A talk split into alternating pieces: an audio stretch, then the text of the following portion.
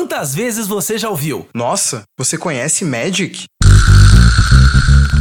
Bem-vindos à 11ª Guilda. O podcast que esquenta o coração com essa pergunta. Fiquem à vontade, o papo já vai começar.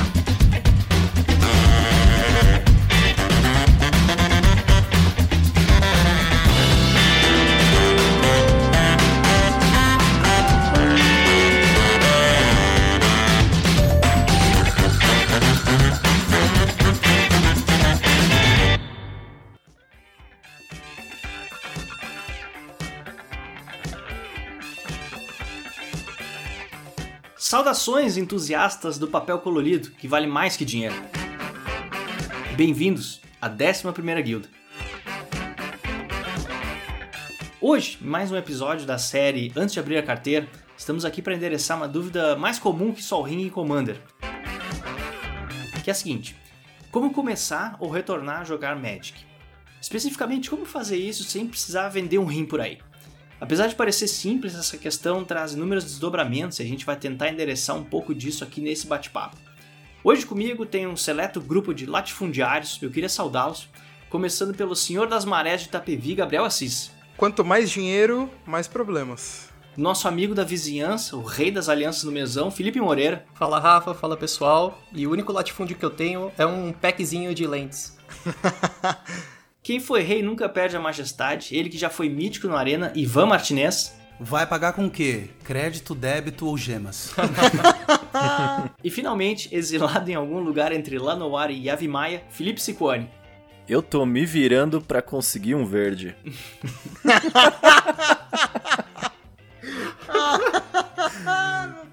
Beleza, Lords, vamos começar Bom, eu queria abrir perguntando justamente como que vocês começaram, pra gente ir aquecendo, tá? E principalmente, como é que foi a percepção de vocês enquanto iniciantes quanto ao custo do Magic como um hobby, tá? Então, lembra lá quando vocês começaram, adolescentes ou adultos, quem é que quer começar aí pra comentar como é que foi a experiência? Ah, posso? Posso? Licença, hein? Vai. Já com- cheguei começando. Cara, caríssimo. Caríssimo, caríssimo, Ô, caríssimo. louco. Primeiro deck que eu tive, como já falei em outras ocasiões, foi um dual deck de cavaleiros versus dragões. No caso, só tinha os cavaleiros. Os dragões estavam com a pessoa que me vendeu a minha metade. Vocês racharam Ih. o custo? Isso, isso. E na época, a pessoa que me vendeu, é, me vendeu por 30 reais. Pô. O deckzinho, legal, né? Bom preço e bom. tal. Eu Quanto fiquei... tempo faz isso, Gabriel? Ah, isso daí foi em 2014, 2015. Uma coisa assim. Tu tinha quantos anos? Acho que 18. Tu já trabalhava? Não. Tava na faculdade só, Esses né? 30 Daquele reais veio do, do, do, do patrocínio. jeito. Isso, diretamente do bolso de papai. Era o dinheiro do lanche. Então achei, né, um absurdo. 30 reais? Que porra é essa? Não acredito. É, não é pouco não. É, então, é... Mas hoje, né, em comparação, a gente olha pra trás e fala, nossa, 30 reais foi uma barganha imensa. Nossa, insano. Uma, uma das cartas dali daquele dual deck valia mais do que o preço que eu paguei no deck inteiro. Então, Nossa. fica a reflexão aí. Então, É, muita coisa mudou. Eu vou, acho que emendar a minha experiência que também começou quando eu era estudante, como o Gabriel, talvez mais novo, na verdade, bem mais novo. É, Acho que eu tava na sétima, oitava série. E todo o dinheiro que eu tinha era des- destinado a algum tipo de comida na cantina, né? Sim. E aí, eu, eu acho que eu conseguia 5 reais toda sexta-feira. E naquela época era suficiente, acreditem vocês ou não. Faz muito tempo mesmo. Acho que na época o ônibus era menos de um real, cara. Enfim. Que ano era isso, Sicuani? Ah, cara, 98, 99, por aí. Mas era engraçado porque o booster naquela época, que é o principal jeito que eu resolvi consumir, que é o pacotinho com 15 cartas, ele custava na média de 3, 4 reais. Então, eu e meus amigos, isso foi um aspecto muito importante porque você meio que, quando você entra num hobby, você sincroniza com seus amigos, o quanto que vão gastar, o quanto que é Sim. não é só o valor do negócio, o quanto custa o negócio, mas o quanto que o grupo acha aceitável gastar na coisa, né? Sim. Então a gente, meu, tinha. O nosso orçamento dava mais ou menos pra um booster por semana, talvez, tá ligado? Aham. E. A, a minha primeira compra foi grande, porque eu tinha um dinheirinho acumulado, uns 30 reais na época. Então a minha primeira, minha primeira compra foi grande, mas depois eu fui gastando é, constantemente comprando essas cartas. Aí comecei a frequentar a loja, comecei a comprar carta avulsa, a coisa foi mudando. Na época eu gastava todo o meu orçamento. E eu acho que isso não mudou. É, então acho que a, tua, a, minha experiência foi muito parecida com a tua, né? Lá nos anos 90. Inclusive a gente tem essa dicotomia muito grande, né? Entre quem começou lá atrás, quando Isso. o jogo deu um boom, né? Quando a quarta edição foi a primeira impressa no Brasil, uhum. o jogo deu um boom e aí ele trouxe a galera natural que vem para esse jogo, que é o adolescente, né? Ou a, a criança, enfim, ou a pessoa lá no quando tá começando a descobrir o RPG, enfim, tudo mais. Na minha experiência foi a mesma coisa. Eu tinha um dinheirinho inicial lá que eu comprei uma caixa de decks e um booster ah, se não me engano foi, sei lá, 20 reais a caixa de o deck e 10 reais o booster, uma coisa assim. Uhum. E eu guardava todo o dinheiro do lanche da, que meus pais me davam. Eu não comia de manhã lá a coxinha e o refrigerante para guardar dinheiro para ir para a loja comprar os boosters, cara. E eu acho, eu sei que isso é uma coisa muito frequente pelo que eu converso com a pessoa, com o pessoal mais antigo, mas isso é, é radicalmente diferente de como é hoje, né? Então, mas daqui a pouco a gente aborda a questão do retornando ao Magic. Mas e, e tu, Felipe, como é que foi? É, eu, eu vou retomar também uma coisa que o Ciccone falou, que é a questão de, das pessoas com quem você joga, né? O seu meio define muito como que vai ser essa sua entrada no Magic. Eu, eu acho que eu contei essa história já no, no nosso primeiro episódio, que eu, eu comprei uma revista, essas revistas nerds, e aí veio uma carta de brinde, uma carta de Magic, e o meu pai acabou comprando, achando na, na banca de jornal a, a sétima coleção básica, então isso foi 2001, 2002, por aí, uhum. eu devia ter 10, 11 anos. E, mas como também, como vocês, eu não trabalhava, então dependia do, do meu pai comprar. Então, Magic foi muito uma coisa de de ser presente de Natal, ser presente de aniversário, era algo mais especial. Tudo que a gente comprava eram os decks, né?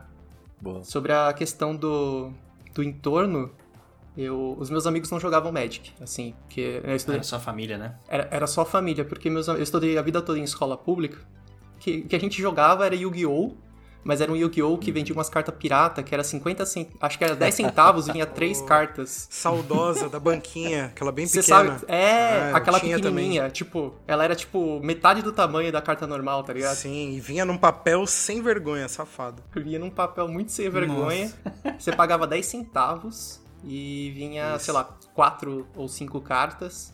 E era essa era Nossa, não era não era nem um booster, era um lamer. Né? É, o que, o que tinha ali. e a gente não jogava de fato Yu-Gi-Oh! Porque né, ninguém sabia as regras ali a gente batia figurinha. Pode crer. E ainda bem que eu não fiz isso com o Magic, tá ligado? Porque senão ia ter uma, umas cartas surradas pra caramba.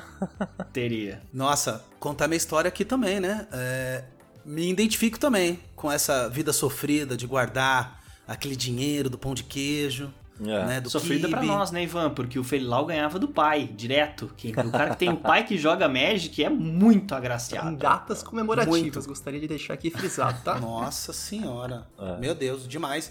Mas eu, eu também tive um pouco essa fase, porque é, eu também guardava o, o, o dinheiro da, da merenda, né, do rango, para comprar. Mas também, o meu pai também tinha um. Assim, quando virava o, o, o, o bimestre, boletim era legal ele levava a gente pra Devir. O Devir. Que era uma loja que tinha, né, o... Que é, assim, é, é, a casa do Willy Wonka da nerdice. Total. Né? E você tá feliz. Meu, chegava lá, eu não sabia, puta, vou comprar dado, vou comprar miniatura de chum, vou comprar RPG. E aí, quando eu descobri o Magic, foi engraçado, porque assim, naquela época eu jogava RPG. Então, assim, eu falei, poxa, nossa, ao invés de comprar um livro do GURPS ou sei lá do AD&D, eu vou comprar aqui essa caixinha do Magic bem mais barato. Só que mal sabia eu, né, que aquela caixinha era um, uma, um caminho sem volta. Que depois daquela caixinha é um booster, depois é mais um booster. Aí, ó, quanto mais dinheiro. Mais dinheiro, exatamente. mais Aí eu comecei a fazer amizade com um. um eu tinha um amigo na, na escola que eu apresentei para ele o médico, ele gostou, e ele era aquele. Sabe aquele amiguinho rico? Que, tipo, você mostra pra ele que você ganhou uma pipa, na semana que vem ele compra um drone. É o Kiko. É o Kiko, basicamente, né? É, pô, era o Kiko. Eu me sinto assim com você, Ivan, pô. Ah, nossa. Agora, é, talvez um pouco antes, né? E aí, assim, eu mostrei para ele um booster, acho que era Chronicles na época, e ele falou, nossa, que legal. Semana seguinte ele já veio com um monte de caixa, um monte de booster, milhões de cartas. E eu ficava, meu, quantos quibes, quantos pães de queijo eu vou ter que parar de comer pra ter as mesmas cartas que ele, né? Lascou. Ivan emagreceu. Já, é, já era magrinho, já era magrinho. e hoje eu acho as cartas absurdamente caras. E olha que hoje eu trabalho, consigo ter algum dinheiro para gastar nisso. Mas naquela época vocês achavam as cartas caras, porque vou contar como é que era no interior do Rio Grande do Sul, lá onde eu jogava. A gente não comprava as cartas avulsas. A gente olhava na revista o valor das cartas e elas serviam só para referência, tipo, ah, um pra dragão troca, de né? Shiva custa 10 reais, então eu preciso, sei lá, de duas orbes Urana que custa Sim. 5 mais 5, então trocou. Não, não tinha compra de carta avulsa, então as cartas não tinham valor. Até por isso que a gente jogava sem shield, né? As cartas elas eram realmente um pedaço de papel, assim, nos primórdios. A gente, Ah. tudo bem, a gente estava meio afastado da cena competitiva, então a gente talvez tivesse uma dificuldade maior de ver isso, mas eh, como é que vocês eh, viam, viam o valor das cartas para vocês no início? Cara, a perspectiva é muito daquele cara que não tá dentro do, do jogo, É, não sabe o valor in-game das cartas. Então, tipo assim, é, quando eu comecei a, a jogar, eu tinha recebido meu deckzinho ali e aquilo era o meu mundinho, né? Então, qualquer relação que uma outra carta tivesse com aquele deck eu achava super legal. Mas não necessariamente a coisa funcionava do ponto de vista do gameplay, né? Então, pra mim era muito difícil de entender essa coisa do valor da carta, justamente porque eu não sabia o que, que eu queria e não sabia o que, que era eficiente dentro daquilo que eu jogava, entendeu? Então, tipo assim. olha que isso já era 2014, hein? É, sim. Já tinha venda de single, a rodo, assim, você tinha muitos lugares É. onde você podia conseguir.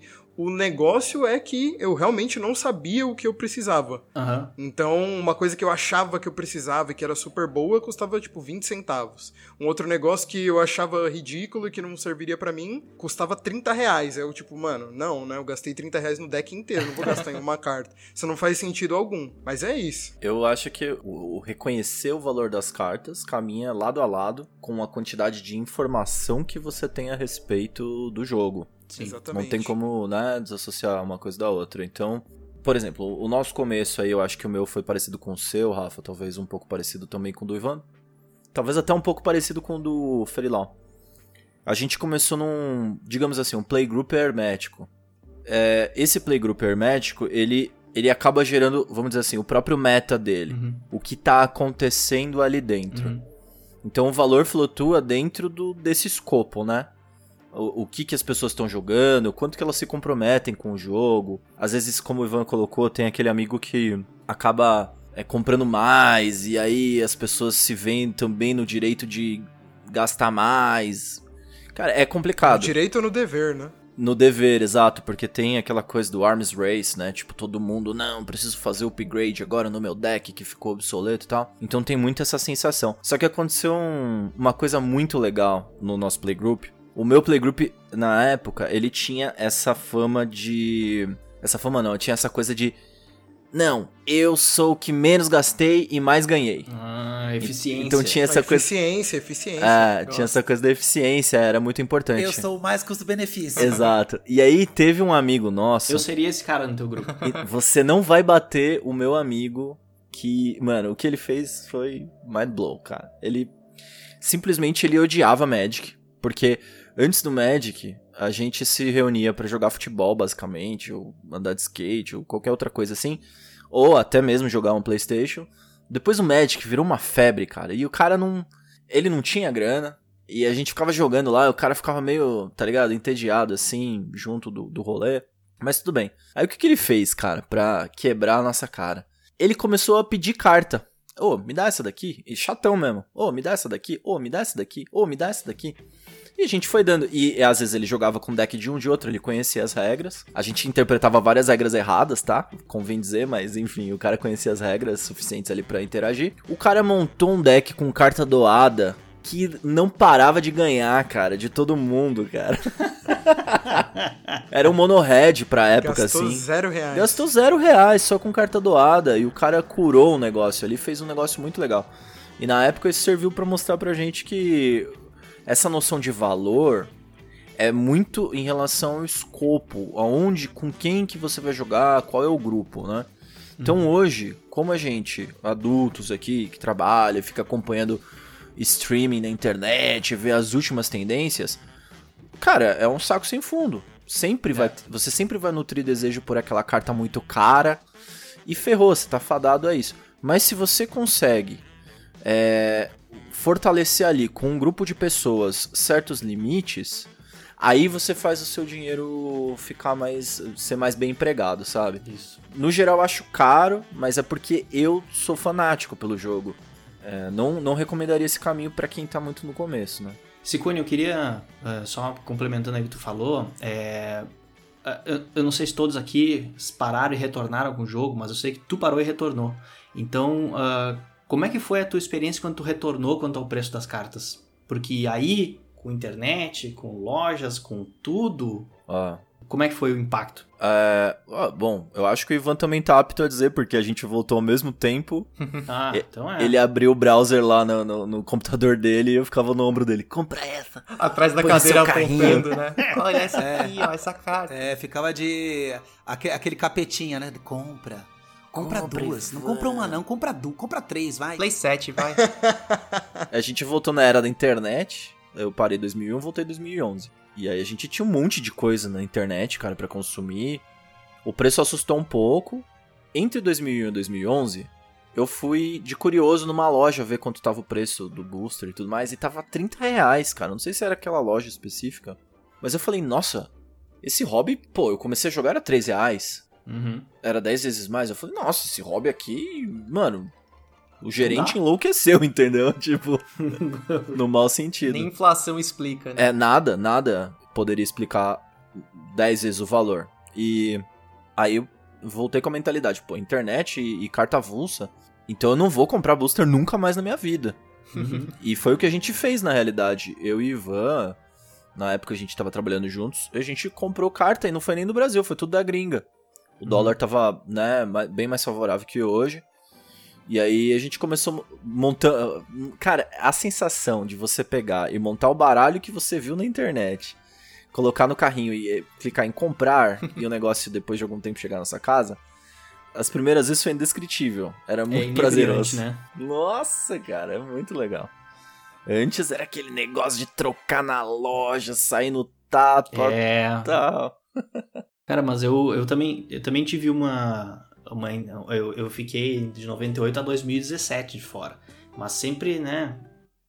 Meio que jogando com as cartas que eu e meus amigos tínhamos guardado da época. Em 2011 eu tive uma recaída, vai. E aí eu também fiz que nem tu. Fui na loja. E aí, acho que era 2011, era Inistrar, não lembro. É, aí eu vi que os caras estavam abrindo o pacote, na época era o pacotinho que tinha a Liliana e o Snapcaster. Uhum. E aí eu olhei assim, pô, que carta legal, ué, quanto é que vale isso aí? E o cara, ah, era 150 reais. E eu, quê? 150 que reais? absurdo! Você tá louco? Na minha época a carta mais cara era, era o gorro do bufão, 30 reais, agora é 150 e tu tem que ter quatro, porque Liliana e Snapcaster, a galera tava ah, desesperada atrás. Aí eu pensei, reais. ainda não dá pra eu voltar a jogar Magic. Aí eu não voltei. Eu pensei, não, não tem como justificar. Na época eu já trabalhava, mas né, o salário não comportava o cara gastar é, é, esse reingresso no jogo. É, então é, é muito. Era muito caro. Ainda é muito caro, mas eu tomei um impacto muito violento naquela época. Nossa, para mim também foi um divisor de águas, né? Porque antigamente, é, 12, 13 anos, ficava um, me um mês guardando dinheiro para comprar um booster, uhum. né? Aí depois, quando eu comecei a voltar, na época do Cicone também, 2011, é, pra vocês terem uma ideia, quando eu voltei eu tinha zero cartas, porque eu fiz a besteira de vender minhas cartas tudo no Mercado Livre a preço de banana. Pra vocês terem uma ideia, é a, o primeiro deck que eu montei foi um, um, deck mono preto de descarte que eu copiei do Magic in the Gathering Duel of the Planeswalker do Xbox. eu achei tão legal o deck que eu anotei e comprei single uma a uma. As avulsas, aí sim.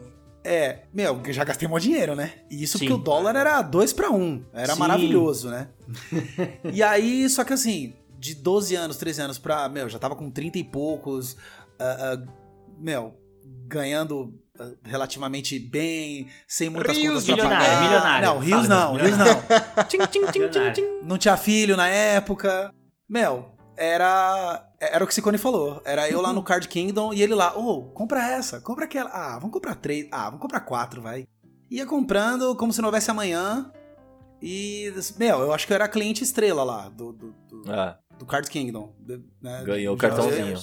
É, acho que. Eu era no eBay. Ah, Nossa, direto, direto. Então, pra mim foi bem divisor de águas, porque antes eu ralava pra ter um booster e depois eu, putz, ah, vou comprar essa, essa, essa, essa, É, essa. o cara vai, vai ficando adulto, milionário, né, Ivan? Vai ficando. Latifundiário. Não, milionário não. não, milionário não. Sem, com, com menos custo. Ah, Aí os custos foram aumentando, né? Bom, e hoje, galera? Se vocês fossem iniciar hoje, tá? É, é, acho que o objetivo desse podcast aqui é responder a seguinte pergunta: Como começar a jogar Magic ou retornar a jogar Magic de maneira mais eficiente com o teu rico e suado dinheirinho, tá? Que dica que a gente ia dar para os iniciantes ou retornantes para maximizar essa grana no Magic? Ou ainda, o que, que a gente faria igual ou diferente do que a gente fez, tá? Eu, eu vi no Facebook esses dias uma pergunta muito bacana que um cara fez no ar, assim, que era se vocês pudessem ter de volta todo o dinheiro que vocês gastaram em Magic, incluindo os selados, os é, campeonatos, os produtos, acessórios, se vocês pudessem transformar tudo isso em dinheiro hoje, vocês fariam tudo igual? O que vocês fariam de diferente, tá? Eu compraria que um carro. Essa é, é um tipo Nossa, da resposta cara. que eu queria, Ivan, porque provavelmente tu identificou que tu gastou de maneira indisciplinada, ou, ou displicente, ou torrou, é, então Torrei. acho que é mais... É, então, Ô Ivan, mas vou te falar, cara. Acho que comprar carta de Magic tá um pouquinho melhor Pô, do que investir num Verdade, carro. carro desvaloriza. Você me desculpe, mas carro, velho, tá embaçado. Carta de Magic só valoriza, velho. Depende, tem carro na lista reservada, não? E tem outra, e tem outra, né? Eles já inventaram Uber. Será que um dia eles vão inventar um Uber de Magic, você poder alugar as cartas pra jogar? Já tem. Ah, cara. Olha só, meu Deus, eu tô defasado. Não tá previsto aqui, mas a gente podia falar. Não, tem no Magic. É. No online tem aluguel de deck. Ah, você pode alugar deck, meu irmão. Pode Sim. alugar As deck, lojas né? fazem isso também, já, viu? Tem loja que aluga deck. Nossa, É, não duvido. É, Então, é, o físico tem toda uma questão de depreciar a, a condição da carta e tudo mais. Eu acho mais complicado. O digital é muito mais fácil, né? Uhum. Bom, até falando disso, voltando na pergunta sua, Rafa, eu acho que se começasse hoje, como muitos amigos meus eu vejo fazendo aí, estão tendo o primeiro contato deles usando o Magic Arena. Ah, Que, fato. em teoria, é custo zero. Exato. Você entra lá, vai ter um tutorial, da, um tutorial muito bem feito, localizado e tudo mais, que vai te dar o básico ali de como você jogar, vai te colocar em algumas partidas com outros jogadores. Acho que, na, na real, é muito suficiente para você aprender o que você precisa para pelo menos ingressar no jogo. E aí, se você gosta, se você gostar ou não gostar, é, você pode decidir gastar mais ou menos dinheiro a partir daí. Mas acho que deve ser un- unânime aqui, então vocês me corrijam se eu estiver errado. Concordo. Mas Magic Arena acho que é a entrada mais em conta possível. Totalmente, cara. Eu conheci muita gente que conhecia o Magic Arena, mas que nunca passava dessa primeira etapa, assim, da arrebentação, sabe? Do tipo, ah, abri, fiz o tutorial e beleza. Talvez, eu não sei se o Magic não foi predestinado para essas pessoas, né? Eu não sei de onde vem esse público que conhece Magic através do Magic Arena, não, não sei. Eu, mas eu tenho alguma coisa. E, por exemplo, tem pessoas que eu recomendei ativamente. As pessoas demonstravam algum interesse. Meu, gostaria de jogar Magic. O que, que você recomendaria? E o Arena tá na ponta da, da língua. Mas aí a pessoa. Não sei, os relatos que eu tive foi a pessoa abriu o client do Arena, fez o download, aqueles 5 GB de download que é normal pra qualquer tipo de jogo, eu acho, hoje em dia. Padrão. E, e não engajou. Não engajou, cara. Não, não virou assim. É uma coisa que eu sinto falta e que a gente tem no físico, infelizmente, de novo, né? Por conta da pandemia, não tanto. Mas é essa coisa de você sentar frente a frente e ter a explicação não por uma fadinha brilhante, mas o seu amigo te dando contexto, pegando, montando um baralho, pensando em você, em coisas que te fazem sentido e tudo mais. Então é muito louco, né? Como que a ferramenta, talvez assim, ela facilite tanto que não, não cria que ela. não instiga, tá ligado? Não é customizado o aquele papel- tutorial, né? Você não é, a, a fadinha não pergunta se eu gosto de jogar mais agressivo, ou mais de controle, ou algum arquétipo uhum. do tipo. A cartinha não, não percebe nuances ali. Realmente faz sentido isso que você comentou, cara. Exatamente. É, ela facilita na questão técnica para você aprender, para você entrar logo no jogo. Isso. Por outro lado, ela não tem essa coisa do universo, da, é. da, interação, da socialização, né? É, ele não é envolvente, mas o Arena é definitivamente uma ferramenta de aprendizado muito poderosa pro Magic, tá? Sim, então, exato, cara. A pessoa, eu acho que ela é fisgada pelo charme do Magic físico. Sim. Mas aí depois, para ela dar os primeiros passos, o Arena é melhor. É o melhor lugar. Ele tem uma coisa Sim. intuitiva ali de aprendizado sensacional.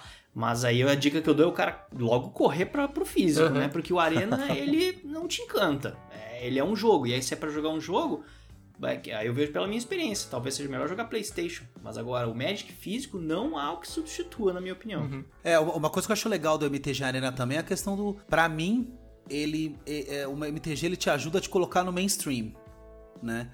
Porque, por exemplo, quando eu voltei a jogar com o Ciccone, cara, a gente jogava formato Legacy né, nada. Legacy Vintage, é, né? A gente Era... jogava é, um formato Era que eles chamam all de... you can eat. Exato, cartas que eu tenho, né? É o formato. É, meu, faz valer. Se você, qualquer carta ah. que você tiver, pode jogar. Então, assim, é, a gente tava muito longe do mainstream, da, é, do standard, né? Não o que, tinha, que a maioria né? joga nas lojas. Tanto que teve um dia que eu fui jogar, acho que com o Ciccone e com outro hum. amigo nosso, na, na, na Devir. Eu fiquei meio perdido. Eu vi a galera claro. jogando e falei, nossa, umas cartas nada a ver. Voltamos chorando pra pessoal. Exatamente. e nisso o MTG não, ele te deixa ali no mainstream, né? Ele fala, não, ó, aqui é o standard, Pô, aqui tem o story. Ivan, né? então... isso que você trouxe é muito, muito relevante, cara, porque para o que a gente falou um pouco tempo atrás, que é quando o, o, o que vai, o lance do valor tem a ver com a quantidade de informação que você tem a respeito do jogo. Então, você vai saber o porquê que um Uro custa tão caro, né? O Uro uhum. sendo uma carta que tá super em alta no atual Standard e tudo mais, e outros formatos, enfim. Todos os formatos. Em todos, né? Tá. E o Arena, ele te traz pro olho do furacão, de fato. Você tá. É. Tem a ladeira lá, quer dizer, o ranqueado, e você tá batalhando contra os melhores decks de cara. Então, uma pessoa que acabou de chegar, por mais que ela queira, queira ir lá no free play, ah, não, vou só brincar aqui ela vai enfrentar pessoas que vão ter decks muito melhores que os dela, ela vai entender que tal carta é melhor que tal outra carta, e dentro da economia do Arena, meio que funciona porque o custo lá tá reduzido a, a, a moeda do jogo, que é o gem, né? Ou as moedinhas. E, e, funciona. Meio que se você, como o, Gabriel acho que colocou aqui, se você só no free to play, você consegue Vai demorar muito tempo, mas você consegue aquele deck, né, o, o mais alto da categoria. Mas quando você transporta esse conhecimento que você tem do Arena para o físico, aí lascou, meu irmão, porque você ganhou informação pra caramba online, uhum. e aí quando uhum. você vai transpor isso pro físico, tem o, a lógica de oferta e demanda é totalmente diferente, né? Não tem wildcard no físico, olha aí. Não tem, cara. E agora? É, mas no físico tem dinheiro. É, tem dinheiro, é. E tem proxy, né? mas dependendo, o cara não. O cara não tá afim de chegar gastando. Uhum. Né? Eu, eu acho que isso tudo se resume ao seguinte, cara. Quando você vai fazer a transição do arena pro físico, você tem que observar muito bem ali, como a gente já falou aqui em outros momentos dessa mesma conversa, é com quem você vai jogar, cara. E o que que, uhum. o que, que é adequado ali dentro, uhum. sacou? Então, Pode ser que o grupo com o qual você vai jogar é, na hora de fazer essa transição não esteja ligado nesse lance do, do meta e das cartas mais poderosas, das cartas da moda. É, e se você chegar e gastar com essas cartas e fazer um deck super poderoso, você pode esmagar o seu grupo e aí você não tem mais grupo, porque ninguém vai querer jogar com você, entendeu? Não vai se sustentar. Né? então a coisa é você entrar no equilíbrio ali com o grupo é, aí vai ser muito variável. Você tem que observar Justo. a sua situação. Pode ser até que você não tenha grupo, né? Aí essa transição fica meio que defasada. Sim. Então, e, e cai numa coisa que eu particularmente acho que o grupo você constrói. É difícil criar um grupo. Não é que é, o grupo ingressar surge... num grupo também. E manter é esse grupo. Difícil. Ah. Ah, é, tu, tudo relacionado a isso tem a sua dificuldade. Você precisa ser muito político ali para fazer muitas concessões em relação ao, aos seus desejos. É um casamento, saca? Uhum. Tipo, poligâmico e tal, mas enfim. é, você tem que é, adequar muitos dos teus gostos, a começar pelo formato, a começar. Cara, tem uma série de aspectos, assim. E, e, no fim das contas, uh, também a gente tem que lembrar que o Magic, o físico pelo menos, ele é um, um jogo de troca, né? Você tem que. É, tem, tem não, né? Você troca as cartas. Então, teoricamente, se você abre ali no pacotinho uma carta legal, mas que você não vai usar em nenhum deck teu, você pode trocar ali por outras cartas também com seus amigos, né? Coisa que não acontece na plataforma digital, no caso do Arena, não tem como fazer essa troca. Então o Arena acaba te empurrando para uma experiência muito solo. Então, quando você vai trazer essa individualidade que você construiu no Arena e todo o meta que você ficou viciado pro físico, cara, uma dificuldade do caramba. Não ajuda no sentido de compor um playgroup, né? Talvez Sim. você precise escolher um, um outro formato, um formato mais amigável. Eu acho que depende de como o cara foi fisgado. Se ele foi fisgado pelo Arena, na minha opinião, é muito difícil do cara continuar jogando Magic, porque talvez outros jogos eletrônicos sejam melhores, ou melhores. mais divertidos, ou mais envolventes, ou sei lá, melhores. Vou botar assim de Custo-benefício, né, cara, de diversão é, e tal. Mas se o cara foi fisgado pelo físico, né, aí provavelmente, se ele não tem um grupo ainda, ele vai na loja. E aí na loja ele é exposto a um ambiente competitivo. Tá? Uhum. Então as lojas elas promovem torneios porque é assim que elas fazem, é girar o seu estoque e, e, envolver a galera da comunidade, o que é sensacional, né? Eu acho as lojas um negócio sensacional quando elas pro, promovem eventos é, competitivos, mas esse é todo um aspecto do jogo muito diferente. Quando eu retornei, é, eu fui direto pro competitivo porque eu não tinha grupo, tá? E aí é, aí foi bastante difícil, né? Aquela inserção. É... Aí eu penso, que produto que eu compro, que formato que joga. Uh, e aí tudo, tudo isso só para uh, é, ilustrar a, a, a, miríade de variáveis que aparece na frente da pessoa que está começando. E daí que a gente vê tanta dificuldade, porque a pessoa se dá. Se para na frente de um monte de produto, tudo é colorido, tudo é bonito, tudo parece é, ser bom, mas nem sempre é assim. Mas é, eu queria falar um pouco sobre formato, que eu acho que é a primeira pergunta que a pessoa tem que se responder. Na verdade, a primeira pergunta é se tu tem um, um grupo de jogo ou não. É, e o que, que esse grupo de jogo joga? Se tu entrar num grupo de jogo, por exemplo, vai que um iniciante entra no nosso grupo agora, como aconteceu recentemente com um dos nossos Sim. integrantes, ele se depara com jogos variados. Nosso grupo ele joga Commander, mas ele também tem uma facção que joga Modern. Ele teve facção. por um tempo um pessoal que jogava ele teve por um tempo um pessoal que jogava Standard, mas uhum. o Standard acabou migrando só pro Arena porque né, o Standard é, é, é, muito mais fácil Custoso, de se jogar na Arena. Custoso. Então Acho que a primeira coisa é o playgroup, né? E segundo é o formato. E formato, é, vou, vou, falar rapidamente aqui, né? É, é, nada mais é do que um recorte das coleções de Magic, para quem está iniciando agora. Formatos, por exemplo, o Standard é cartas dos últimos, grosseiramente falando, tá? Cartas dos últimos dois anos. O Pioneer é cartas de agora até 2011. O Modern é cartas de agora até 2003. O Legacy é cartas de toda a história do Magic. O Commander é um formato bem diferente, são 100 cartas, que tem uma, uma carta que representa uma como se fosse uma criatura lendária que é o teu comandante, que se joga multiplayer. Então, existe uma miríade de formatos e cada um tem as suas dificuldades, cada um tem a sua abordagem, tá? É, para quem pensa, quem gosta de futebol, de esporte, imagina que é tipo, tem o sub-15, tem o sub-17, tem o profissional, é mais ou menos assim essa divisão. E o Commander seria aquele campo de futebol com quatro gols Exato. e quatro times. É o, é, o futebol, é, é o futebol de sabão. futebol de sabão. vamos lá, deixa, eu, deixa eu fazer perguntas agora para vocês. Já que a gente entrou em formatos, tá? É, vamos supor que tu chegou e teu playgroup joga Pauper. É, você acha que vale a pena a pessoa jogar Pauper? Iniciar Cara, no Pauper ou retornar? O que é o Pauper, né? Primeira coisa. Sim, Isso. a gente, falando aqui do Pauper, o formato, ele limita o uso das cartas só para cartas de raridade comum. Se você aí tá começando agora, não sabe como que vê esse lance de raridade, pega uma carta sua de Magic, embaixo da ilustração vai ter um símbolo que representa a coleção da, da qual aquela carta faz parte. Você vai ver pela cor desse símbolo qual que é a raridade dela. Então, atualmente, as cartas que, tão, é, que tem o símbolo preto e branco são comuns. No Pauper, qualquer carta que já foi impressa como comum, pode ser jogada no formato. E é isso aí. É, as cartas comuns, elas têm maior alcance de impressão. Uhum. Então. É o que tá mais no mercado. Né? Elas tendem. É, elas tendem a ser mais baratas. Sim. Tendem. Sim. Não, Agora o que. De fato são. Sim, sim. Agora o que é capcioso aí, vamos ver, vamos, vamos lá. o que é capcioso nessa questão de se é mais barato ou não é a coisa do mercado secundário. Isso.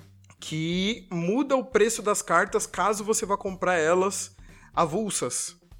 De segunda então, mão, né?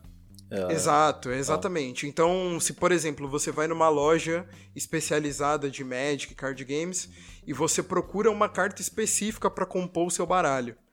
E mesmo a carta sendo comum, ela, se ela tiver grande saída ali, tem muita gente querendo comprar ela, ela vai ficar mais cara.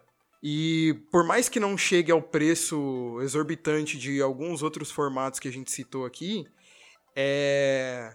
a coisa pode ficar cara se você não tiver muito disposto a gastar uma boa grana com isso. Então, eu acho relativo, tá? Essa coisa do Pauper ser super barato. Pode ser que não. É, mas é assim, é porque é sempre. Não, não é do ponto de vista absoluto. Porque uhum. para quem não joga Magic, é caro. Sim. E, e isso não sim, tem como sim, mudar. Sim, exato. É, se comparado aos outros formatos, é, é mais barato. Tem que ser, é, é, mais barato. é, é o lance da lei da oferta e procura, né? É, se tem muita gente jogando, se tem muita gente comprando, a carta vai inflar de preço. Isso independente. É, mas é, a, a, oferta é muito grande também. Sim, né? sim, porque sim. Eu, porque é uma carta comum. Sim. Sem dúvida. E fica. Eu tô olhando os preços dos decks aqui no MTG Goldfish. Eles estão oscilando aí em torno de entre 30 dólares e 60, 70 dólares no máximo, uhum. que é alguns dos, dos principais. O que é definitivamente Caramba. o formato mais em conta, tá? Sim. E, é ca... e tá caro, é caro, esse preço que você tá é vendo é aí. É. se, se, você falar para alguém 60, vou gastar 60 dólares aqui em cartinha. Não, ah. é, trazendo pro meu adolescente lá, né, que economizava o dinheiro do lanche para entrar no Pauper, ia ter dificuldade. Sim, sim. Ah, ia demorar meses para economizar uma grana para poder comprar esse deck, tá? Mas, se vocês já me dizem que o Pauper é caro, que dirá os outros formatos então que são ainda Mas mais caros. Também assim, Rafa, você tá vendo o ápice do, Isso. deve ser o deck mais forte dos mais Sim. fortes, né? Tá. Exatamente. Então você sabe que é daí para baixo, entendeu? É, é, esse é o é. ponto, né? Uma curiosidade é que o, o, formato Pauper ele é um dos mais difundidos no Brasil, né? E com esse negócio de podcast a gente foi atrás uhum. aqui uhum. e é impressionante a quantidade de conteúdo que é produzido, torneios legais que são feitos, Sim. a cena Pauper no Brasil é fantástica. Então, eu não sei vocês, mas eu diria que se alguém está começando e encontrou um grupo de Pauper, ele embarca, é. embarca, embarca oh, tá bem. É, ele, ele tirou uma sorte grande. Voltando com o Arena, teve um grupo de pessoas que fez um torneio de Pauper só com cartas do Standard do Arena. Uhum. Ah, tem isso mesmo. Tem, tem... É que o Pauper é bom, bom uh, também dizer que o formato ele aceita todas as cartas da história do Magic, né? É, é, mas Se foi a, impressa como comum, já Exato, era. a obrigação só ela ser uma carta comum, né? mas é toda a história. É muita, muita história. É muita carta. muita, muita carta. E outra sabe? curiosidade é que tu pode jogar com cartas poderosíssimas da antiguidade. É. Tipo, contra a mágica é Pauper, raio é Pauper. Total. Sim, então são para quem joga, olha, vou dizer vocês, eu acho, até acho uma pena o nosso grupo não ser tão engajado, porque para quem joga, fala que é um jogaço jogar Pauper que a gente não fica devendo em quase nada em termos de poder para outros formatos. True. Só fechando o grupo aí que trouxe esse trouxe um torneio, é o Stack App. É uma galera aqui do Brasil que trouxe esse torneio, pelo que eu tô entendendo, é uma iniciativa para movimentar mais esse mercado de Magic. Sensacional.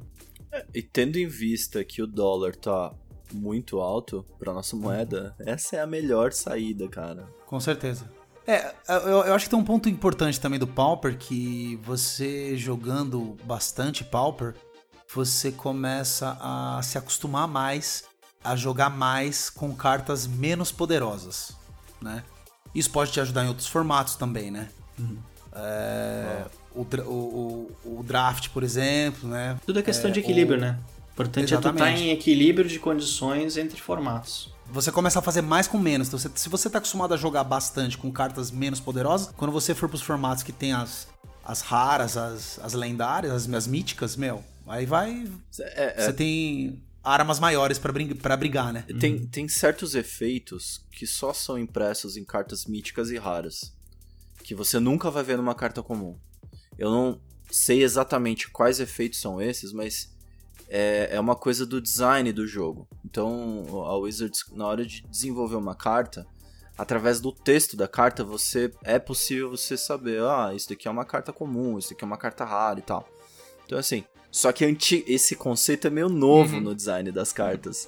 Antigamente não existia tanto essa divisão. Então, o Pauper ele traz um, como a gente colocou aqui, toda a história do Magic. Então você vai ter coisa muito contemporânea, muito legal de jogar, eficiente, com coisas com efeitos muito exclusivos do passado. Então o ambiente fica super rico, assim, sabe? Então, é, se tem... tiver escrito na carta anula a mágica alvo, tem várias dessas ao longo da história do Magic, mas só uma faz isso por duas manas azuis. Exato. E ela tá no pau. Exato. E tá no Pauper, cara, poderosíssima. Então, assim, às vezes os outros formatos que ficam babando o ovo pro Pauper, cara. A não ser o Legacy, né? Porque o Legacy pode tudo, então. vamos avançar, vamos chegar lá. Uh, mas é. uh, uh, o Pauper, ele pega de toda a história do Magic, tá? Mas vamos reduzir os recortes agora. Vamos falar um pouco do Standard. Vale a pena a pessoa começar no Standard? Eu vou puxar uma experiência minha fora, fora do Magic, porque eu acho que ela foi. Ela me marcou bastante. Foi minha volta pros card games, né? Eu voltei jogando Pokémon, TCG, e eu não sabia que existia essa questão de, de formatos. Então, para mim era realmente só jogo que tem e tal. Quando eu fui me interessar para participar de campeonato, fui lá, montei o um deck, falei, pô, esse deck tá rodando. E aí eu fui, fui jogar numa loja e o cara falou, ah, esse deck vai, vai rotacionar daqui duas semanas. Eu rotasse o quê? Uhum. Oná. É, Oná. e aí o cara explicou para mim, eu falei, não, peraí, como assim? Minha carta não vale para sempre? É, que, que você tá querendo dizer? Então, para quem tá começando, se você não sabe o que é formato e tal, se a pessoa tá se aventurando, o standard pode oh. ter esse, esse problema, assim, que é, é muito frustrante, né? Por outro lado, é, uma, é um recorte menor de cartas. É mais fácil para você conhecer. É mais fácil para você ir lá e, e falar, ah, beleza, eu sei quais são todas as cartas que estão valendo aqui. Então ele tem esse perde e ganha. Acho que todo formato vai ter, né? Mas para mim esses, esses, dois exemplos são muito, muito marcantes, né? É legal porque tem pouca carta, é ruim porque rotaciona e também tem a questão do valor, né? Normalmente são as cartas, são cartas muito caras. Por quê? É o formato mais jogado, talvez. Então as cartas são mais caras, porque as pessoas procuram mais essas cartas. Tem uma coisa, uma característica do standard que pelo fato que o, o Rafa pontuou aqui um tempo atrás, então, pro ouvinte, né? O Standard é, são as últimas coleções dos mais ou menos dos últimos dois anos. É por isso que uma carta nesse formato específico ela perde, de repente lança uma edição nova que come aquela edição de dois anos atrás. É aquelas cartas que você tinha daquela edição, você não pode mais jogar dentro do Standard. Ok, não é o fim do mundo, você não perde todas as cartas, mas tem uma curiosidade que é o seguinte: às vezes um baralho que você monte, que ele faça um jogo legal, ele depende de uma peça-chave de uma edição que está saindo do standard. Então todo aquele baralho, todas as outras cartas periféricas daquela carta acabam perdendo a relevância também. Isso mexe com várias coisas, com preço, com um monte de coisa. Só que jogar o standard é, no meu ponto de vista, o, um jeito de você se tornar ali testemunha da história do Magic, quase que Isso, é em tempo real. Então, o que acontece no Standard é uma, uma espécie de. Um, não vou dizer uma premonição, mas é uma espécie de, de, um, de uma visão moderna do que do que está sendo pensado para o Magic e isso pode ecoar em outros formatos. Então é muito os caras que são os mais prós, os caras que são os melhores profissionais do Magic mesmo, eles vão falar para você: lembra do standard do outono uhum. de 2008 que aconteceu isso? Ou hum. do, do, do, verão de 2013 que aconteceu aquilo. Então, para quem é muito viciado no Magic, estar no Standard tem ainda esse apelo por é, conta tá da. na vanguarda. Tá na Exato, vanguarda. Você tá no, no é. zeitgeist do negócio, na crista da onda, Isso. curtindo o momento, o Magic no seu ápice. E como é um formato com um recorte bem curto, dois anos é muito curto, o jogo tem mais de 25, é, existem estratégias que só são viáveis no Standard e estratégias, interações fracas entre as cartas em outros formatos, mas que no Standard são fortes. Se você nunca pegou isso no Standard, essa interação, isso é, mina um pouco a tua criatividade em relação ao jogo como um todo. Porque você só vai ver as coisas com power level muito grande. Não, isso daqui é consagrado tal. E eu acho que é super rico você tá ali.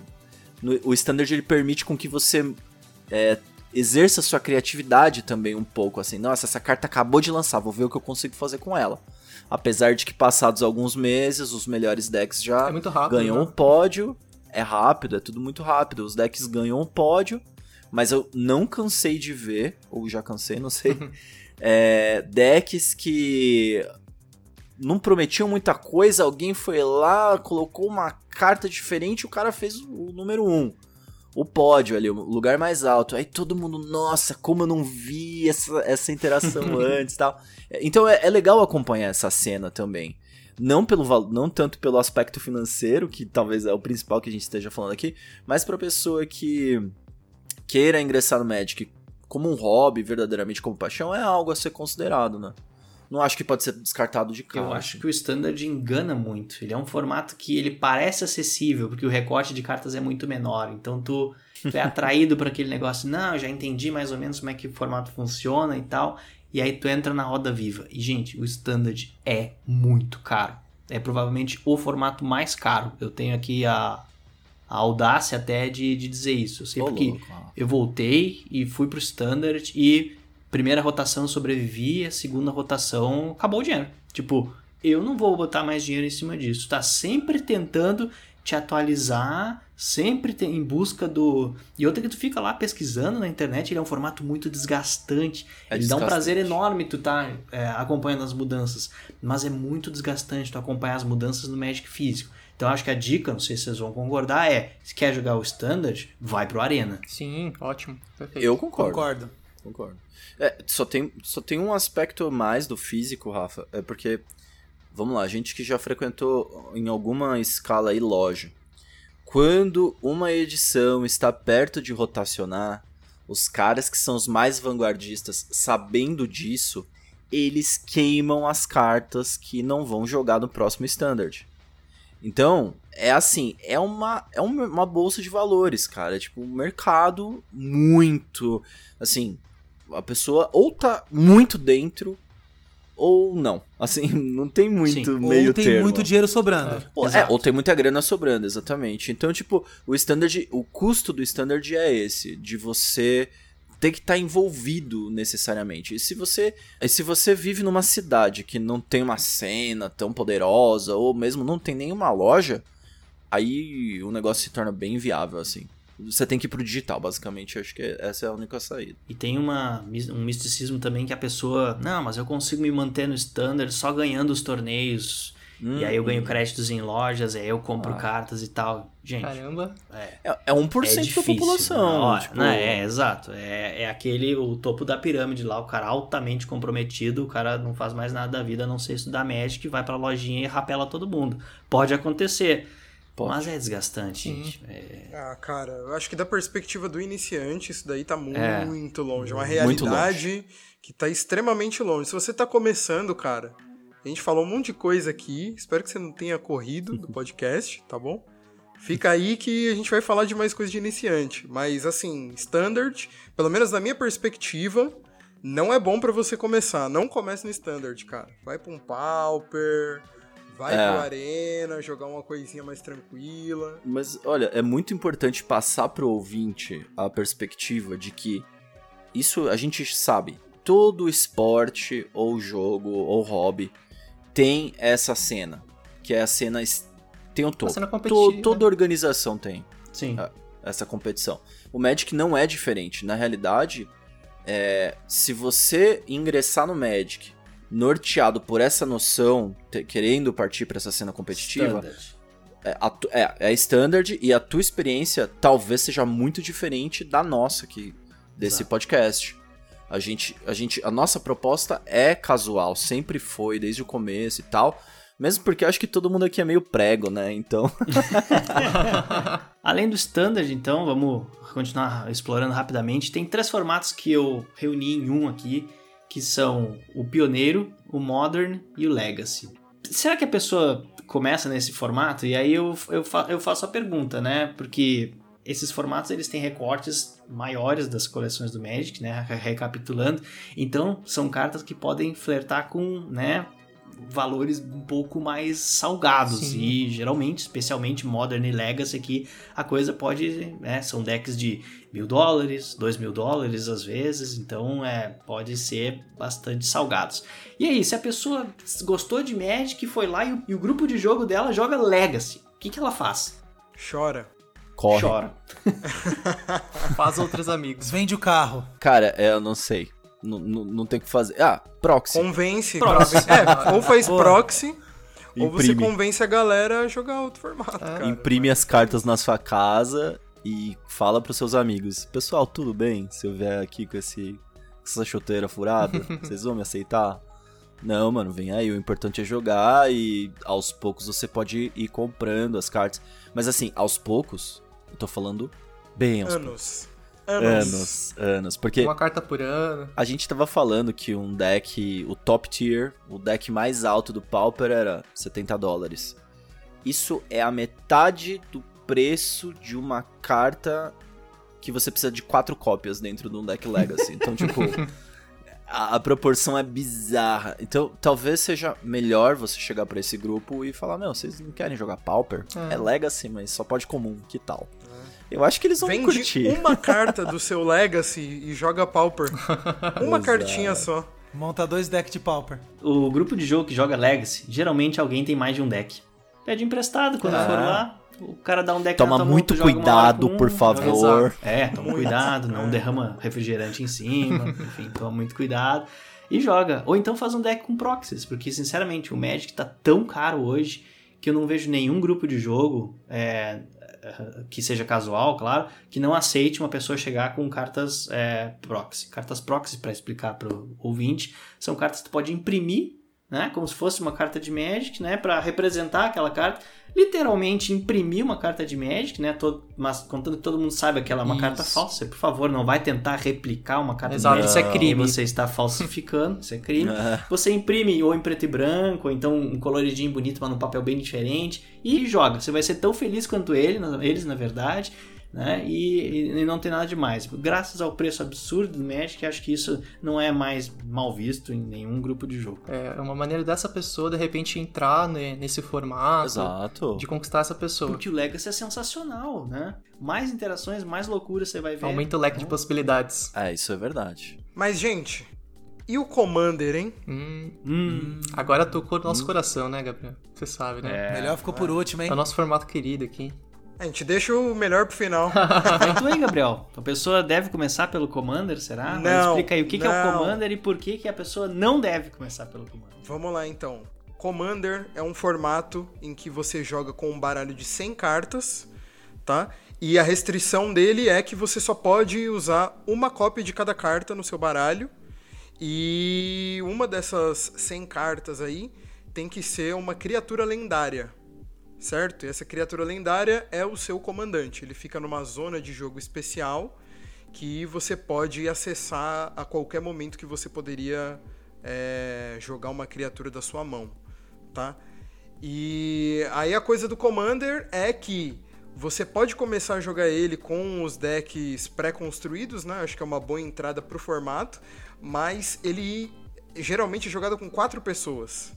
Então fica muito difícil, se você é iniciante, de manter ali um controle sobre o seu próprio baralho, caso você não conheça as cartas que vem nele, mais o baralho de três oponentes. Tá? A dificuldade do Commander, eu acredito que está nisso aí. São muitas interações, como é uma cópia de cada carta, então você vai ter uma porrada de cartas diferentes em cada deck, fica muito Sim. difícil, cara. Muito, muito difícil. Então, para iniciante, eu acho que não é legal, mas é e o meu formato favorito. Aí, hum, aí é Se você já sabe jogar, você tirou na mega cena. Você chegou na cena e estão jogando Commander. Vai Ó, e abraça. Você vai penar um pouquinho para aprender o que cada carta faz, né? Porque, como o Gabriel falou, você tem muita carta rolando nesse formato, são 100 cartas diferentes com exceção dos terrenos, né? Os terrenos podem repetir. Isso. É... Bem pontuado. Mas então são, são muitas cartas nos decks e até você se acostumar vai um tempinho, tá? Eu demorei bastante, assim, acho que pelo menos um ano para entender os efeitos de cartas que são são as cartas staples, né? Que são as cartas que já estão lá marcadas, que quase todo mundo usa. Então não, não precisa ficar meio assustado com isso, porque com o tempo a gente, a gente vai aprendendo. Tem um outro detalhe também, né?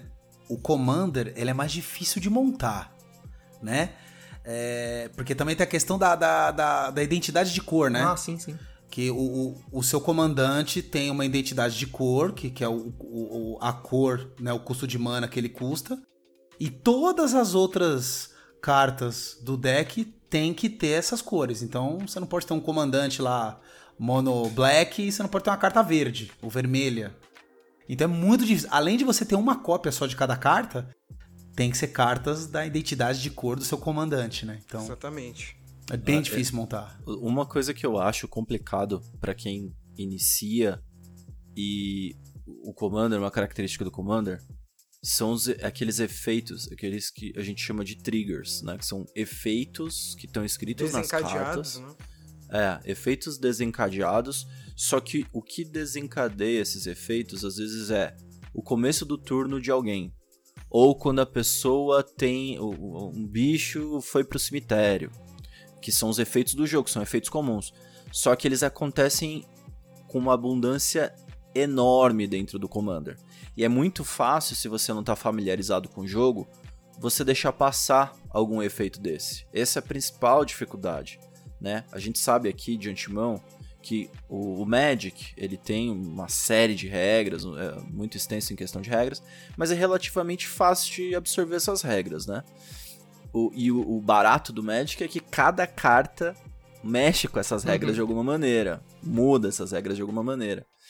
Então você acaba entendendo que a gramática do jogo é simples, mas o vocabulário é muito extenso. E no Commander é o ápice dessa circunstância, porque você está lidando com esse vocabulário mais ou menos ao mesmo tempo, todo esse vocabulário ao mesmo tempo. Então às vezes você tem um é muito comum um turno de um jogador, por exemplo, durar às vezes 4, 5 minutos, porque a pessoa tem tanta coisa para fazer no turno dela, é como se ela estivesse dando manutenção na cidadezinha dela, entendeu? Ah, então agora eu vou comprar aqui, vou desvirar, eu vou mover um contador desse daqui para cá, e aí eu vou bater em você, e aí vai acontecer isso, isso e assado. E ai, aí a pessoa vai lá e fala: "Não, eu destruo o seu castelinho". Aí a pessoa: "Caramba, agora eu tenho que pensar tudo de novo meu plano". Então, um jogo de Commander típico, ele escala mais ou menos desse, dessa maneira. Um jogo duelo é muito mais uma conversa tete a tete, né? Então, no duelo você tá. Você reage, obviamente, ao que o teu oponente faz com você, mas o teu plano é muito mais simples, você é tem quatro cópias de uma mesma carta, é mais direto. A vida é menor também, né? Então o jogo é costuma ser mais rápido. É, bem, bem observado, no Commander são 40 pontos de vida, né? Exato. Então é um jogo que ele é desenhado para demorar. É desenhado, é, é uma decisão do formato que ele seja desse, desse jeito. E isso não é muito amigável para quem está iniciando mesmo uhum. no Magic. Pegando um, uma ponte então... no que o Ciccone falou, é, o Magic tem as regras, né? Aí o lance da a carta sobrescreve a regra, então se uma carta diz uma coisa, a regra que vale a da carta, né? Então, por exemplo, acabou meu turno, acabou meu turno. A carta está dizendo que eu tenho um turno extra, então a carta sobrescreve essa regra. Então você vai um, é muito difícil você começar a ir para um formato que já tem regras diferentes, tem maior quantidade de interação, são muitas camadas que vão se adicionando, como ele comentou. Ah, isso sem contar, por exemplo, efeitos de pilha. Então, ah, fiz uma mágica. Alguém pode fazer uma mágica em cima da minha. Não é uma pessoa só, são quatro pessoas ali fazendo uma coisa em cima da outra. As coisas vão se acumulando.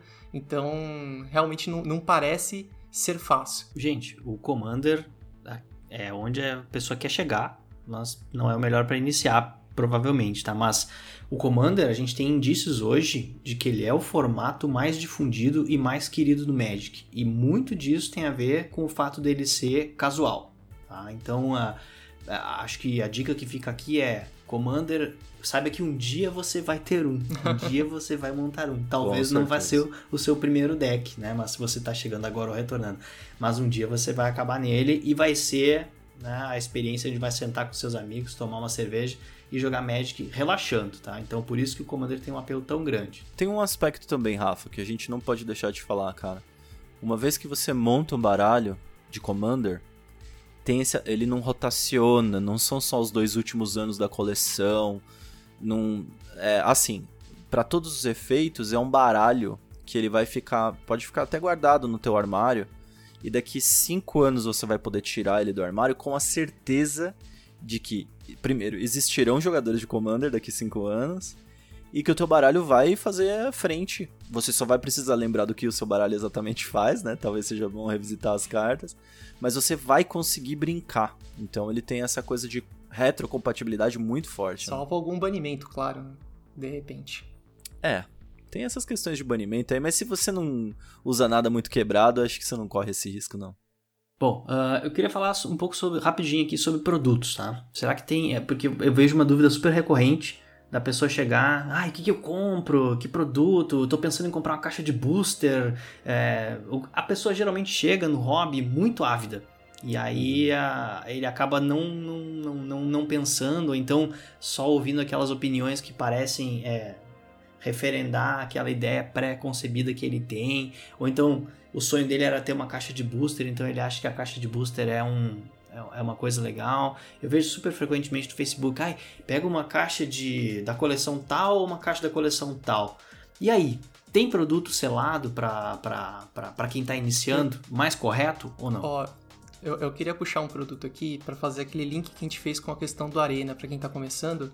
É, saiu, acho que faz pouco tempo, que é o Starter Kit, que ele vem com dois decks que são dois decks que acho que não são competitivos, mas ele também vem com dois códigos do Arena. Você pode usar esses códigos e usar esses decks no Arena.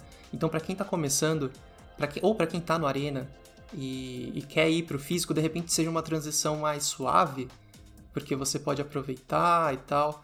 Você pode usar o seu o seu deck no Arena e pode convencer um amigo seu, uma amiga sua, a, a começar a jogar também no físico. Eu ia defender aqui o Dual Deck, uhum. mas a ideia do Starter Kit é muito parecida, né? Você vem Isso. com dois decks que não necessariamente são muito fortes, uhum. mas que estão balanceados entre si. E aí, se você tiver pelo menos um amiguinho para jogar, já era, cara. Perfeito. E tem esse plus ainda de você conseguir redimir o código do deck no Arena, então perfeito. Eu Fechou. não, não, não tenho tô... adições. Em termos de aprendizado e para quem está iniciando, parece barato, parece acessível Sim. e ainda tem o físico e o digital.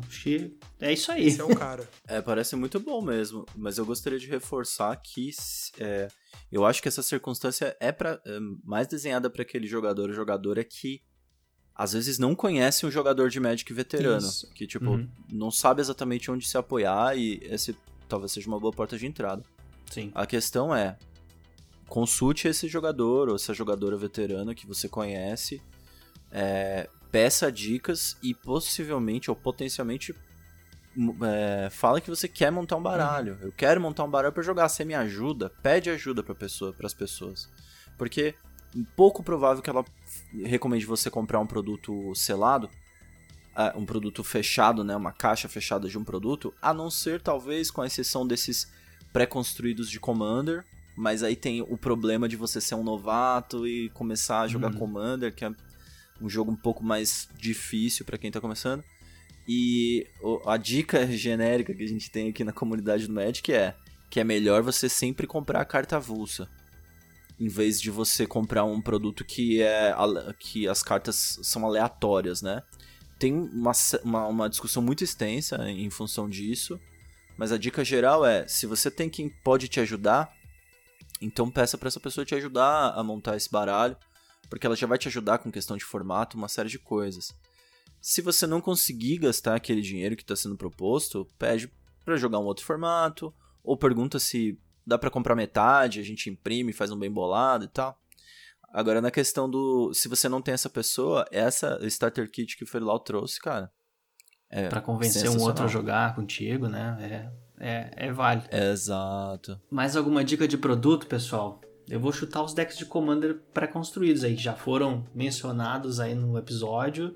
Eu acho que, assim, se você tá retornando, já sabe jogar, e seu grupo joga Commander, aquela situação ah, ótima. Nesse contexto, sim, é o melhor produto. Compra sim. um deck pré-construído de Commander, cento e poucos reais, 120, 150, 200 mais caros, e você vai se divertir com toda certeza. É, eu vou puxar aqui, a gente falou, falou bastante do Standard e tal, falou dos problemas, mas o Challenger Deck são esses decks que eles, eles são lançados, pensados no formato Standard, É, eles não têm todas as cópias que você precisa dos, dos, dos, decks mais, mais caros, mas eles têm uma base muito boa. O Scone falou de você comprar cartas, cartas avulsas, né? Mas também é uma, é uma boa estratégia você comprar um produto desse fechado que tem uma boa base. E aí volta para o que ele falou de pergunte para quem já joga, confirme se aquele produto realmente vale a pena. Porque a gente tá falando dos Challenger Decks de agora, né? Eu não sei se daqui, de repente, ano que vem, eles soltam um que não é tão bom assim. Então, você confere, vê se o valor tá ali, porque de repente você compra um produto fechado que tem uma base, e aí você vai comprando aos poucos é, cartas avulsas e vai melhorando seu deck. Acho que se você quer se enforcar no standard, o Challenger Deck é a melhor corda. Eu não sei como que ficaram os últimos lançamentos desse, desse produto, né, com a pandemia. Acho que perdeu um pouco o momentum, assim, mas é um produto muito legal. Bom, galera, a gente falou muita coisa aqui, provavelmente a gente até se passou no tempo, mas em resumo, tem fórmula mágica, por onde começa, que compra, que formato joga? Digital, se você quiser é, experiência com custo zero, para você aprender o básico de como se joga, vai pro Arena, corre pro Arena. Vai lá e joga o negócio. Se você tiver um amiguinho que tá disposto a jogar com você, starter kit, dual deck, racha lá com o teu amigo. Se ele souber as regras, melhor ainda. É, ou, ou se você não tiver amigo, você compra um starter deck, cola na loja e fala: Mel, sou iniciante, quero alguém, me arruma aí para jogar. Perfeito. Às vezes rola também. E se você tiver, já conhecer um grupo e de repente você quer entrar nesse grupo, vê se as jogadoras, os jogadores já, já tem um formato ali que eles jogam, já estão acostumados que elas jogam e, e ver. Pede conselhos, cara, é muito importante. A gente reforçou algumas vezes aqui, mas pergunta, perguntar não ofende, a gente está sempre aprendendo e no Magic não é diferente. Bom, acho que eu concordo com o que foi dito aqui, né? Reforçando que Magic é as pessoas que jogam. Então, se você chegou agora, com quem você vai jogar? Então, faça essa pergunta para você mesmo. Vou jogar com um amigo, vou jogar na loja, não conheço ninguém ainda. Se intere, procure saber o que, que as pessoas que você vai jogar com jogam. Porque esse é o que vai dizer. É o formato que é jogado pelas pessoas que você joga é o que vai dizer o formato que você vai jogar. E por favor, não saia gastando dinheiro. Tá? Você vai ter muito tempo para gastar e muitas cartinhas para comprar depois. Pesquise muito, leia muito, se informe muito, troque uma ideia com os, com os outros jogadores e acho que mais importante do que sair gastando aí é estudar bastante antes, tá? Essa era mais ou menos a mensagem. Bom, pessoal, uh, acho que não sei se a gente conseguiu cobrir tudo, mas o tempo está terminando, né? Então, mas antes de encerrar, eu queria agradecer muito a audiência dos nossos ouvintes. Esperamos muito ter ajudado você que está iniciando no Magic, ou quem sabe retornando ao jogo após uma parada aí, algo que é bastante comum também. Infelizmente o tempo talvez tenha sido curto para abordar tópicos tão extensos, mas já dá para começar a entender que não existe uma receita de bolo propriamente dita para começar no Magic. Acho que justamente essa flexibilidade que ele traz quanto a perfis de jogadores, tamanhos de bolso, nível de engajamento e tudo mais é que é o verdadeiro atrativo, né? E o mais importante é realmente começar. A gente queria convidar você, caso tenha gostado, se inscrever para nos acompanhar. Se tiver dúvidas, entre em contato conosco. Nossos contatos vão estar na descrição do episódio. E algum pensamento final, pessoal? Bem-vindos ou bem-vindas ao Magic. Boa, mano. Venha que não tem mais volta depois. então era isso. Nós somos a 11 Guilda, desejando excelentes jogos para você e para seus amigos. Até a próxima. Falou. Valeu, pessoal. Falou. Falou.